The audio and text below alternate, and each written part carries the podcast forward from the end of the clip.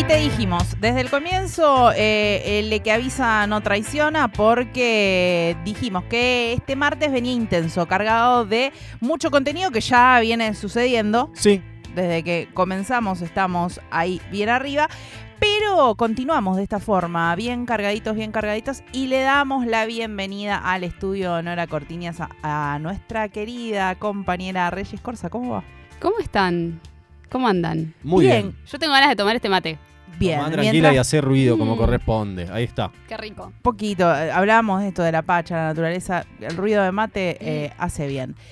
Aparte como a mí me gusta la radio cuando suceden esas cosas. Claro. Como que da un poco más de, no sé, hay gente, hay personas. Sí, más de familiaridad quizás. Exacto. Alguna rutina. Exacto. Y me parece que es una mesa esta para que armemos el mate, para que del otro lado se armen el mate y charlemos un poco de, de cara a las pasos que se vienen acercando, recabar toda la información que nos fueron dejando las elecciones en las distintas provincias, que hemos ido siguiendo el análisis eh, Puntual. puntual de esas elecciones con eh, Ro Barleta, pero ya con un poquito más de cercanía a la fecha y con las provincias que fueron teniendo sus elecciones desdobladas y demás, ¿cómo queda el mapeo? ¿Cómo nos venimos parando de frente a estas elecciones que vienen intensas? Sí, y mm, algo más, digo, bueno, estuve ahí como recabando información, porque es cierto que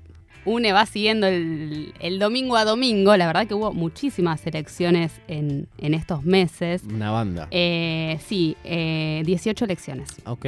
un montón.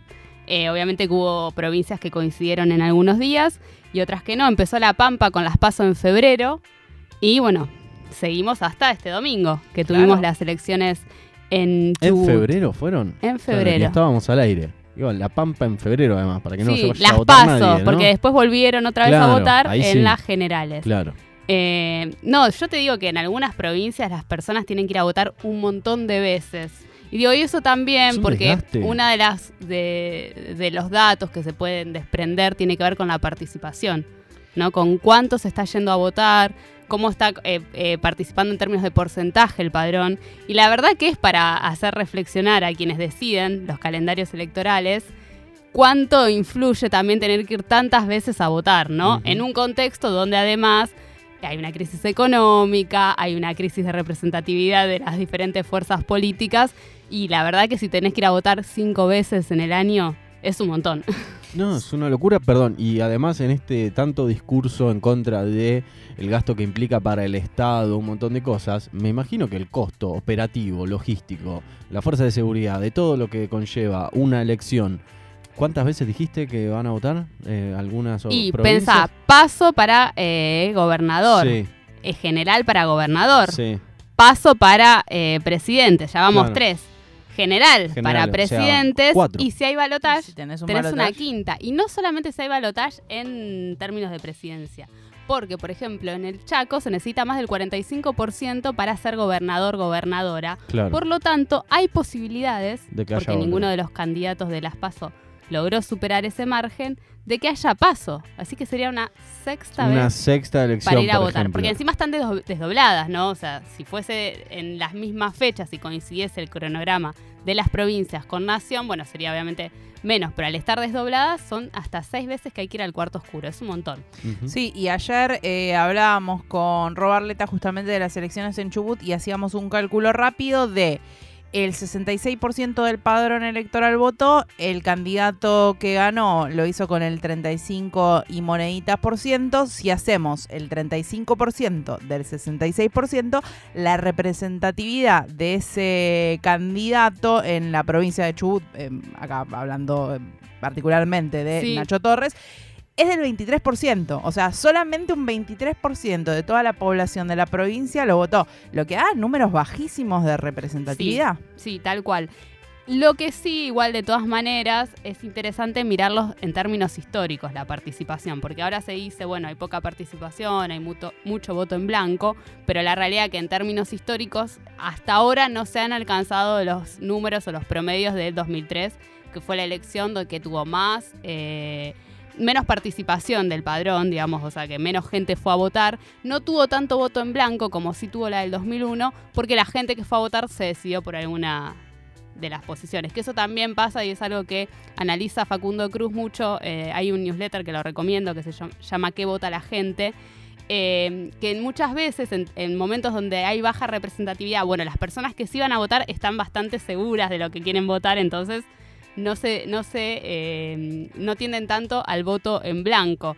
En cambio, por ahí, en elecciones, que puede ser el ejemplo de Tierra del Fuego, donde el candidato ganó con más del 50% de los votos, el candidato del Frente de Todes. Sin embargo, el que le seguía tenía el 10% de los votos, el candidato de, de, Juntos por el Cambio, y el voto en blanco alcanzó más del 20%. O sea, hay un gran porcentaje que no se sentía representado por ninguna de las fuerzas de la oposición, entonces se volcó al voto en blanco. Sin embargo, hay un montón de gente que sí se sentía representada eh, y eligió, por ejemplo, la, la opción del Frente de Todes. Pero digo, en términos generales, en esta cantidad de elecciones que vimos pasar, el mapita, podemos decir, de la Argentina, no hay que nacionalizar las elecciones provinciales, eso es lo que se dice siempre, pero nos puede dar un panorama de lo que nos podemos llegar a, lo que podemos llegar a visorar el 13 de agosto y después en octubre. Bien. Hay ocho provincias que las podemos, podemos decir las pintamos de amarillo.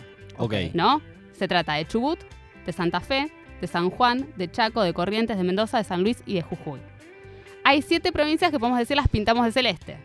Se trata de Río Negro, La Rioja, Misiones, La Pampa, Tierra del Fuego, Tucumán y Formosa. Ahora vamos a ir a algunos detallecitos de cada una, pero digamos, el momento hay más provincias que ganaron desde Juntos por el Cambio que, que ganaron desde la fuerza del oficialismo hoy en día, ¿no? De la fuerza nacional. Sí. Y hay tres grises que podemos situar ahí, a Córdoba, Neuquén y a Salta. Claro. ¿Por qué? Porque si bien podemos decir que tienen algunas relaciones con eh, o los candidatos elegidos se vinculan, tienen buena, buen vínculo con Sergio Massa, o buen vínculo con Guado de Pedro, o buen vínculo en algunos casos con tanto Sergio Massa como con Horacio Rodríguez Larreta, lo cierto es que no se definen y a priori no pertenecen a ninguno de estos de estas grandes coaliciones como pueden ser Frente de Todos, Unión por la Patria o em, Juntos por el Cambio. Pienso, por ejemplo, en el, en el caso de Córdoba con un Schiaretti que se está presentando a nivel nacional, me imagino que eso también va a modificar un poquito el resultado en una elección general. Sí, sí, hay que ver si, em, por eso, en esto de que no hay que, no hay que eh, nacionalizar las provincias, hay que ver si las personas que acompañaron a eh, Martín Yarlora, en el caso de eh, la provincia de Córdoba, después se definen si en la línea de Schiaretti o juegan a, la gran, a, la gran competencia que será entre Frente de Todos, de Unión de por la Patria y eh, Juntos por el Cambio, ¿no? Muchas veces, al, ser ya elecciones separadas, digamos, porque ahí no, no hubo paso, sino que ya van a, votar a nacionales, bueno, hay que ver ahí cómo, cómo se define eso. Pero algunos, algunos datitos en relación a todas las provincias. Por ejemplo, Neuquén, que es una de las grises. Sí. Ahí ganó Rolo Figueroa, que se adjudicaron su triunfo tanto Mauricio Macri como eh, Alberto Fernández, Guado de Pero, Sergio Massa, lo que él lo tilda de un gris, eh, sin duda, ¿sí? no podemos negarlo. Y eh, se dijo que fue la primera vez que el movimiento popular neuquino pierde en más de 60 años. Sin embargo, Rolo Figueroa es ahora actualmente diputado nacional por el Movimiento Popular Neuquino. Por lo tanto, si bien se presenta con otra fuerza, bueno, hay como ahí una, una prolongación de, lo que, de lo que es la fuerza del Movimiento Popular Neuquino en Neuquén, aunque es como podría ser ahora eh, si gana Lustó en la ciudad de Buenos Aires, ¿no? Claro. Algunas fichas van a, correrse y, y algunos movimientos van a darse. Bueno, en Río Negro, eh, candidato del Frente de Todos, ganó Alberto Beretilnec con el 42%. Es una de las provincias que aseguró, o sea, fue elegido por tercera vez. Es una de las provincias con más participación electoral, digo, no, está el problema de eh, la baja participación.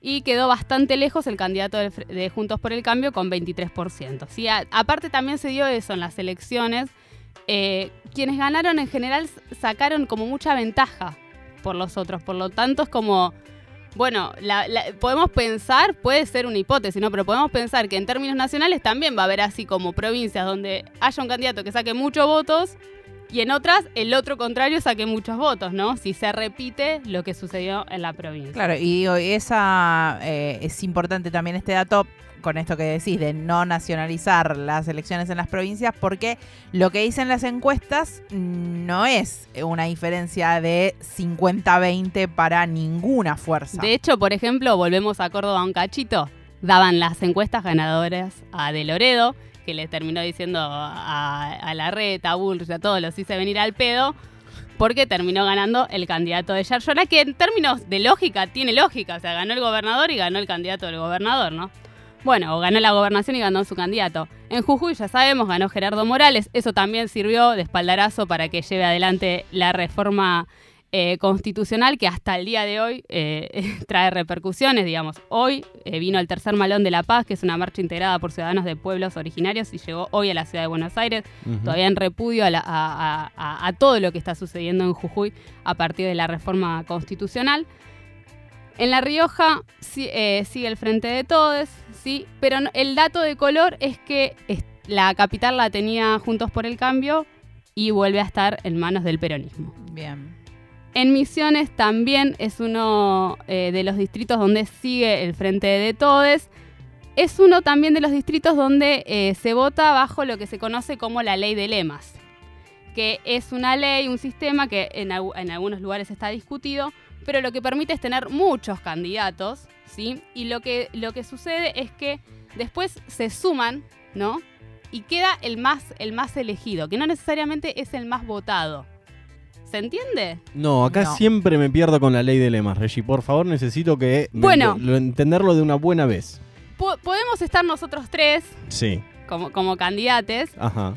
Eh, y no necesariamente, por ejemplo, vos que tenés el más, la mayor cantidad de votos, Sí. sos el que queda. Es un poco parecido a, lo, que se, a lo que sucede en Europa eh, cuando se, se- se vota un partido, Ajá. Pero después se elige quién es el representante. Entiendo. Sí, es como más una elección indirecta en términos. O sea, Claro. tienen los votos, o sea, Pero porque no a la yankee. No a la yankee de que se eligen electores. Acá No, se, no, no. votan Se votan candidaturas. Claro, se votan. Y acá, igual en el caso de Misiones, to- esto solamente aplica para los intendentes y para los concejales, no para el gobernador. Claro, ok. Pero en otras provincias sí aplica para el gobernador. Ok.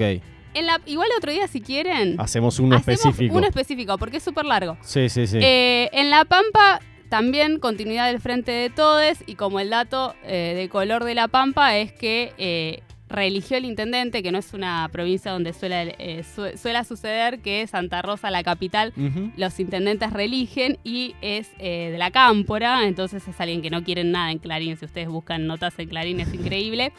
Eh, pero Clarín está como sorprendido eh, porque, bueno, pudo reelegir y fue como... eh, eh, tuvo Como su una novedad para la ¿no? provincia, ¿no? La- sus, Claro. sus cuatro años de gestión. Eh, bueno, en Tierra del Fuego decíamos, ¿no? Ganó Gustavo Melella, le ganó, ganó con el 52,95% de los votos. El que le seguía era Héctor Estefani del PRO con el 10,19%. Y es una de las provincias donde, por ejemplo, eh, el candidato de Milei, eh, la candidata de Milei en este caso, Laura Almirón de Republicanos, sacó el 7,38. Sí, que fue uno de los ejemplos de los que después salieron a desdecirse, no, yo no tengo nada que ver con este partido. En realidad no estaba con, claro, con mi fuerza. Exacto. Bueno, porque después de todo esto, él aparte dice que no tiene candidatos en las provincias, Claro. ¿no? Algo que, bueno, Sí, no sé si en algún momento vamos a entender las estrategias. no. Salta es otra de las provincias que eh, podemos decir que está tildada de, de gris. Ganó Gustavo Sáenz, fue el candidato a vicepresidente en 2015 de Sergio Massa. Pero hay algo que dice que a mí en realidad me gustaría hacer énfasis después un cachito en, en esto, porque dice, desde el año 2015 empezamos un proyecto local que tiene que ver con las necesidades de la provincia. Venimos reclamando un federalismo desde hace mucho tiempo y no solo lo hago yo, también un grupo de gobernadores con el que entendemos que hay una asimetría muy grande en el país.